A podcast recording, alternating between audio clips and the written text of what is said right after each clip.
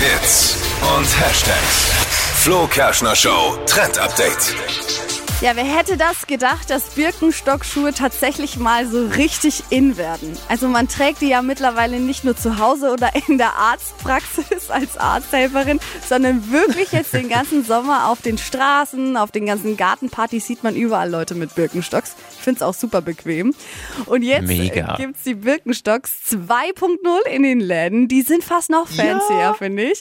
Bunt sind die, also zum Beispiel so lila Pastell, rosa oder grün. Hast du schon gesehen? Ich habe tatsächlich welche in Ach Blau. ich habe mir welche bestellt. schon? Wirklich. Die sind so geil. Welche. Die gibt's ähm, in vielen verschiedenen Farben. Das Coole daran, die Schnalle und die Sohle haben alle dieselbe Farbe und das besteht aus so einem elastischen Kunststoff. Ist ganz nice, weil dann kann man die beim Badetag auch noch mit anziehen ins Freibad. Die Schuhe können nass werden und gehen nicht kaputt.